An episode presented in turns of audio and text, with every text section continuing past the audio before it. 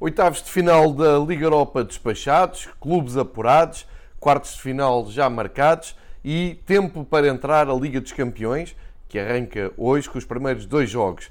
Este é o Fever Pitch em versão eh, resumida, em versão eh, expresso curto, para eh, acompanharmos tudo o que aconteceu na Liga Europa, percebermos como é que as quatro últimas equipas eh, da Liga Europa conseguiram passar dos oitavos de final para os quartos de final e ter já um rápido olhar para aquilo que vai ser uh, o regresso da Liga dos Campeões, a grande competição que vai ter a sua fase final em Portugal, em Lisboa, e que arranca hoje com os primeiros dois jogos. Mas comecemos pela Liga Europa. No episódio anterior dedicado às provas europeias, uh, contei como é que uh, Copenhaga, Shakhtar, Inter e Manchester United conseguiram o apuramento. Pois bem, na segunda noite de uh, oitavos de final da Liga Europa, também não houve grandes surpresas e as equipas que estavam em vantagem acabaram até por confirmar a sua, o seu apuramento.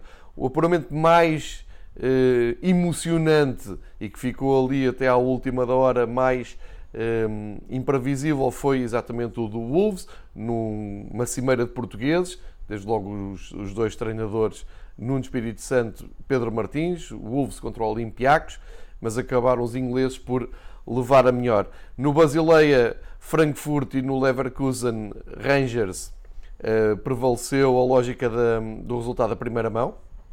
O Bayern tinha ganho em Glasgow, voltou a ganhar. O Basileia tinha ganho na Alemanha, o Frankfurt voltou a ganhar.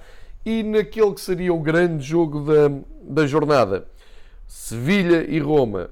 Pois bem, a Roma desiludiu e o Sevilha confirmou-se como grande equipa que é uh, da Liga Europa e passou, eu diria, sem espinhas uh, pela equipa de Paulo Fonseca. Vamos fazer então um olhar mais atento a cada um de, destes jogos e começamos precisamente pelo Sevilha 2, Roma 0 um jogo, uma eliminatória que só teve direito a um jogo, portanto, em terreno neutro, eh, foi jogada na MSV Arena de Duisburg, na Alemanha, que será o palco, como sabem, eh, o país que recebe toda a fase final da Liga Europa. O jogo apitado por eh, Bjorn Kuipers, da Holanda, eh, e que não, é um jogo que acaba por não ter grande história, embora tivesse prometido muito, mas uh, há muitas noites europeias assim. A Roma vinha de uma série uh, fantástica e muito moralizadora de jogos, inclusive numa série de vitórias com passagem por Turim e vitória frente às Juventus, mas depois isto quando foi um pouco mais a sério, não sobraram grandes dúvidas que Lopetegui tinha preparado um 11 mais equilibrado, mais objetivo, eh, e, porque não, com melhor futebol eh, do que esta Roma. Aliás, de, um, dos, do, um momento que fica desta noite eh, em Duisburgo é precisamente a revolta do capitão Dzeko da Roma, que no fim foi duro para o treinador português Paulo Fonseca, dizendo que a Roma nunca conseguiu entrar no jogo, nunca conseguiu chegar a discutir a partida e seria culpa do treinador português, e Dzeko tem razão. Um, o jogo foi sempre de, de tendência, um, uma tendência única, sempre com o Sevilha por cima, uh, até que uh, aos 22 minutos aparece um gol de uma forma natural, quem marca é o Reguilhon, o, o jovem uh, extremo, defesa, como queiram, esquerdo, emprestado pelo Real Madrid, ele que tem vida difícil no Real Madrid, está a aproveitar muito bem a sua estadia em Sevilha uh, para mostrar grande qualidade. É ele que faz um, um 0 aos 22 minutos e a partir daí uh, a Roma nunca, nunca conseguiu sequer equilibrar um, a partida. Perdão. Sendo que o 2-0 vem uh, já perto do, do intervalo e é um duro, um duro golpe para a equipa de Paulo Fonseca. É o gol do marroquino En que acaba por praticamente sentenciar um, o jogo. As duas equipas jogaram na, na máxima força dentro do, das possibilidades que têm uh, atualmente. Uh, olhando muito rapidamente para a equipa de Paulo Fonseca, uh, consegue-se perceber que um dos problemas da Roma desta temporada foi nunca ter conseguido, ou continuar, se quiserem, continuar a não conseguir resolver o problema da baliza, porque o Paulo Lopes, apesar de ser um bom guarda-redes, mostra as suas fragilidades no primeiro gol do Reguilhão, porque devia e podia ter feito muito melhor.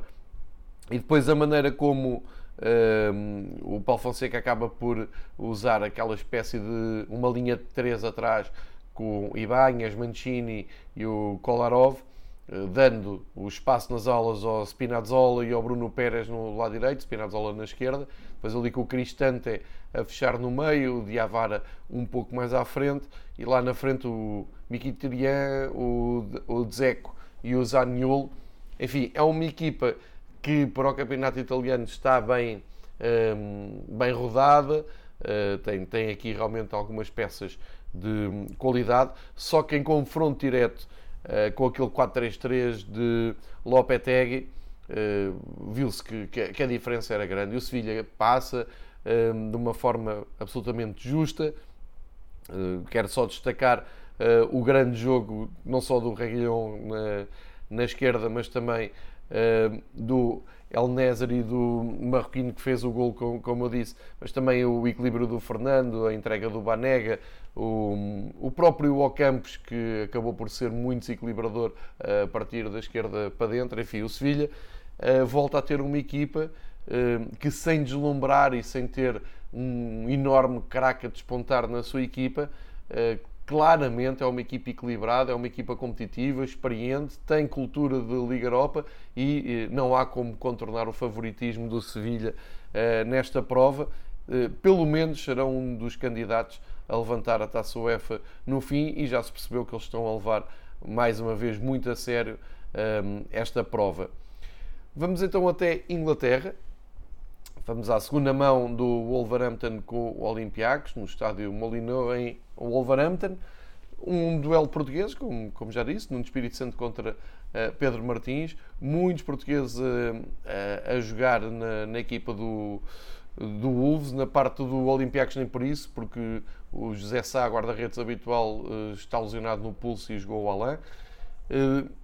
e aqui a história podia ter sido bem diferente, porque é verdade, o Wolves ganha por um zero, um gol muito cedo, um penalti que, uh, feito sobre o Podense que o Raul Jiménez uh, converteu.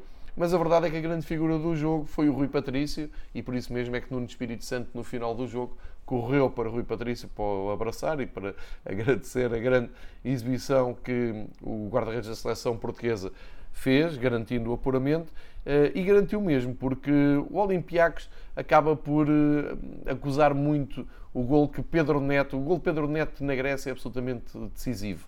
Eh, é um gol que deixa o, o Wolves confortável por, por, por ter a vantagem de ser um gol fora, mas é um gol que disfarça um pouco o equilíbrio que houve entre as duas equipas. Eu, eu diria até que o Olympiacos, a passos, foi bastante melhor que o Wolves. Foi mais objetivo, foi mais ambicioso, teve mais qualidade, procurou mais o gol. Eh, é verdade que não conseguiu desfeitear eh, o Rui Patrício, mas o Valbuena, o El Arabi, o Massuras, eh, o próprio Guilherme no, no meio campo, o Madi Camará, que tentou várias vezes inventar ali soluções para ultrapassar a defesa de Nuno Espírito Santo e o Olympiacos esteve sempre muito perto. Aliás, chegou a marcar um gol que o VAR anulou por centímetros e isso terá desmoralizado ainda mais a equipa grega, mas uh, foi uma eliminatória muito aberta e não, não consigo dizer que o Wolves tenha sido um vencedor de eliminatória justo, embora todos os vencedores sejam justos, mas penso que o Olympiacos merecia mais. O Pedro Martins disse isso mesmo no final da partida, no final da eliminatória, dizer que está, está contente com a equipa, esperava mais. Uh, de qualquer maneira, vai voltar a apostar nas provas europeias sem descurar as provas nacionais da, da Grécia, uh, mostrando também aqui uma continuidade de Pedro Martins à frente do Olympiacos. Já o, o Nuno Espírito Santo era todo elogios para o Rui Patrício uh, e com isto também é confirmar que o Olympiacos acabou por ser superior e que foi a defensiva, nomeadamente do guarda-redes do Wolves, que mantém a equipa britânica, a equipa inglesa, nas provas da, da UEFA. Sendo assim, o Wolves mantém vivo o sonho uh, de conseguir chegar à final, ganhar e uh, regressar às provas europeias para o ano. Só poderá regressar se conseguir ganhar esta Liga Europa e, por vias disso, entrar na, na, na luta por um lugar na fase de grupos da Liga dos Campeões. Os outros dois jogos não têm grande história, não aconteceu nenhum milagre, não aconteceu nada de especial. Vamos ver no Leverkusen eh, Rangers, na Bayer Arena, o, o Bayern ganhou de uma forma natural. É um, é um jogo com contornos estranhos, porque o Leverkusen já não joga, já não está em competição quase há um mês. A Bundesliga já parou, já fechou um, a sua porta da temporada passada há várias semanas. E o, o, o Rangers do Steven Gerrard apresenta-se na Alemanha depois de ter jogado já a primeira jornada do campeonato escocês da nova época. Um, ainda ontem, o, o, episódio imediatamente antes deste, publicado em arquivo, tanto no podcast como no YouTube do Fever Pitch, um, com o Ricardo Casaca, que é o, o homem que fala de futebol escocês uh, aqui no projeto, ele explicava exatamente este tempo estranho uh, de um Rangers que um, já foi chamado a jogar no Campeonato Escocês e continuava em prova na temporada 19-20 das provas europeias. De qualquer maneira, foi o fim do sonho do, do Rangers, que acabou por perder a eliminatória em casa, quando foi derrotado por 3-1. Ontem foi só a confirmação da passagem dos alemães, uma vitória uh, natural. O, Rangers nem nunca deu ideia de querer operar um milagre ou de acreditar sequer que era possível e, portanto, o jogo correu de forma natural para o lado do Leverkusen. O treinador Peter Bosz disse no fim precisamente isso, que foi, foi algo natural, não teve grande história. Uh, Moussa Diaby acaba por fazer o gol aos 51 minutos. O Havertz, a companhia, a estrela da companhia do, do Leverkusen, uh, jogou os 90 minutos. O Tapsoba, que, um jogador que conhecemos, que saiu aqui do Vitória de Guimarães em janeiro uh, para o Leverkusen, foi determinante a evitar um gol do Rangers, mas enfim, foi isso. O Steven Gerrard vai uh, apontar baterias ao campeonato escocês, onde se propõe a evitar o décimo título seguido do Celtic, está a construir uma equipa enquanto joga, enquanto desenvolve a equipa na competição de mercado aberto, tem chegado alguns jogadores uh, ao Rangers precisamente um, para combater a possível saída do Morelos, que é o grande avançado de, da equipa escocesa. Mas aqui nada Nada de novo, o Leverkusen confirmou um, o bom jogo que fez na, na Escócia e segue em frente.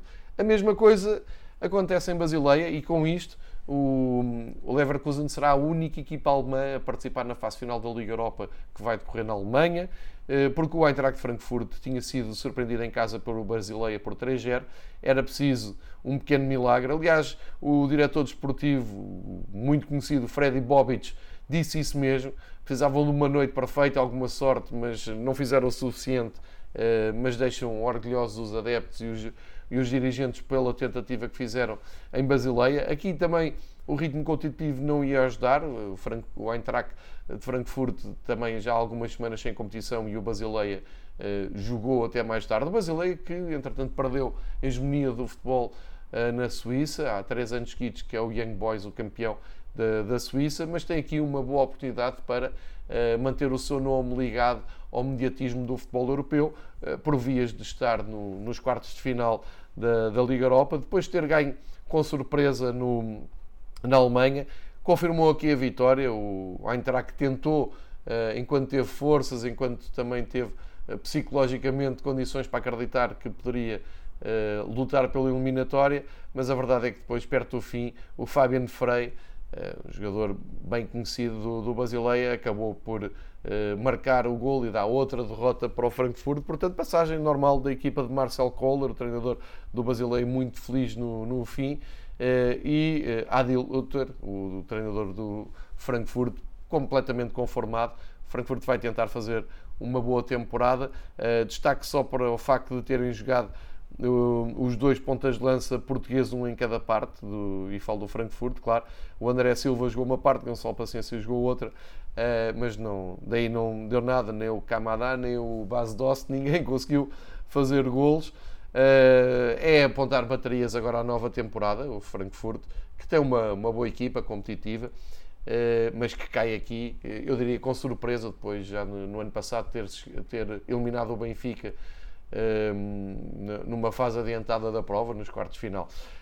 Sendo assim, o quadro que ficamos da Liga Europa eh, e depois estes resultados, juntamente com os de ontem, agora já não há dúvidas nenhumas, temos o quadro absolutamente delineado e então para eh, recordação de, dos jogos e das datas e das horas, isto agora vai ser tudo muito rápido, portanto, eh, os próximos jogos serão, serão já no dia 10 de agosto, segunda-feira, às 8 horas, os prim... às 8 horas exatamente, os primeiros dois jogos. Uh, Segunda-feira, dia 10 de agosto, temos Manchester United Copenhaga e Inter Milão com Leverkusen. Portanto, aqui favoritismo Manchester United contra o Copenhaga, claro, e um grande jogo em perspectiva entre Inter e Leverkusen. Depois, 11 de agosto, terça-feira, também às 8 horas, o Shakhtar Donetsk contra o Basileia e, à mesma hora, o Wolves contra o Sevilha. Também muita expectativa uh, nestes dois jogos, nomeadamente uh, neste, neste desafio que o Sevilha vai ter contra a Armada Portuguesa e é um, uh, um reencontro, não é bem um reencontro, um Espírito Santo quase que se cruzou com o Lopetegui no, no Porto, mas não chega a ser um reencontro. Portanto, a Liga Europa segue já depois do fim de semana, vai abrir a próxima semana com estes dois jogos. Vence, jogos únicos, não há primeira nem segunda mão, como sabem, jogos únicos, e que vão uh, delinear já as meias finais que estão marcadas para 16 e 17 de agosto. Ficam já aqui este traço no horizonte. Para finalizar, uh, fechar este expresso curto, como lhe chamei de fever pitch, este shotzinho só para uh, fazer o ponto da, da situação das provas da UEFA, assinalar que hoje eh, já estamos no final da semana, portanto, dia 7 de agosto, sexta-feira, regressa à Liga dos Campeões com dois jogos, ambos à mesma hora, 8 da noite. Vamos ter Manchester City, Real Madrid e Juventus Lyon. O que é que temos aqui para ver? Temos o Manchester City a tentar confirmar a vitória da primeira mão em Madrid por 2-1 e eh, temos o Real Madrid eh, a tentar fazer eh, essa reviravolta pouco provável, mas possível. E se há uh, treinador e equipa técnica, mas principalmente treinador, que tenha chamado a atenção para o facto do Real Madrid nunca estar morto nas provas da, da UEFA, nomeadamente na Liga dos Campeões, onde é rei senhor, é Pep Guardiola, que tem dito uh, variadíssimas vezes a eliminatória não está fechada, nós temos uma vantagem interessante, mas há a equipa que pode virar isto do avesso rapidamente é o Real Madrid, porque o Real Madrid realmente tem, tem uma associação um, fatal, magnética com a Taça dos Campeões, com a Liga dos Campeões, uh, e portanto há aqui um grande jogo. Isto podia ser perfeitamente uma final da Liga dos Campeões, Manchester City e Real Madrid. Grande interesse para ver, sendo que uh, há uma base uh, assente nesta partida, portanto o jogo não começa 0-0, começa com a vantagem 2-1 de Manchester City. Vamos ver que resposta dá o Real Madrid uh, em Inglaterra. E o outro jogo é um, apenas e só um desafio para a Juventus. A Juventus perdeu em Lyon, numa grande noite do Lyon, um, por 1-0. e hoje uh, vamos ver se a, a, competição da Série A dá vantagem em termos competitivos à Juventus, já que o Lyon só tem feito jogos um, amigáveis, o campeonato francês nem retomou, foi parado antes da pandemia, como sabem, nem, nem voltou a haver campeonato e, portanto, há todo um favoritismo para as Juventus. A verdade é que o resultado é muito perigoso. Se o Lyon fisicamente conseguir dar uma resposta, eh, qualidade tem, mostraram na primeira mão eh, que têm qualidade e que têm futebol para eh, pôr a Juventus em sentido. Um gol do Lyon em Turim muda muito todo este plano. A Juventus tem que passar a ganhar por dois golos de diferença e por isso grande expectativa para esta segunda mão entre Juventus e Lyon. Fica também aqui o apontamento que amanhã entram em campo Bayern-Chelsea, o Bayern para cumprir eh, calendário, ganhou 3-0 eh, em Londres, já está praticamente apurado, mas há um Barcelona-Nápoles, embora o Barcelona já entre em vantagem. A verdade é que não convenceu a Itália e o Nápoles ainda tem uma palavra a dizer. E aqui o Nápoles uh, e Barcelona têm ritmo competitivo porque os campeonatos duraram até um, ehm, há pouco tempo. Recordar que nos outros jogos dos oitavos de final fecharam-se as eliminatórias, houve os dois jogos uh, realizados e, portanto, o PSG eliminou o Dortmund, a Atalanta eliminou o Valência, o Atlético de Madrid eliminou o Liverpool e o Leipzig eliminou o Tottenham e, portanto, são estas equipas que já estão apuradas e aguardam o desfecho destes oitavos de final hoje e amanhã para depois uh, retomarem a prova nos quartos de final no próximo dia 12 de agosto, quarta-feira, uh, onde está uh, já marcado o, o, primeiro jogo dos quartos de final entre a Atalanta e o PSG e depois é sempre corrido. Dia 12, dia 13, 14 e 15 jogam-se os quartos de final. Portanto, vamos ficar atentos. Uh, provavelmente no encerramento desta, um, destes dois jogos de oitavos final e antes de partirmos para os quartos final, faremos aqui um novo ponto da situação. Ainda hoje no Fever Pitch temos uma viagem à França uh, com o Patrick, que nos vai uh, fazer o ponto da situação do futebol francês e falar um pouco também das possibilidades do Lyon e da perspectiva do PSG na, nas provas, na, na, na, prova rainha da, da UEFA. Uh, e segunda-feira voltamos também com o Fever Pitch na Alemanha, com o Marcos Horn eh, pronto para receber lá a fase final da Liga Europa. Obrigado por nos ouvirem, obrigado por acompanharem este pequeno balanço das provas da UEFA e eh, continuar a acompanhar os episódios e este projeto do Fever Pitch. Um abraço a todos.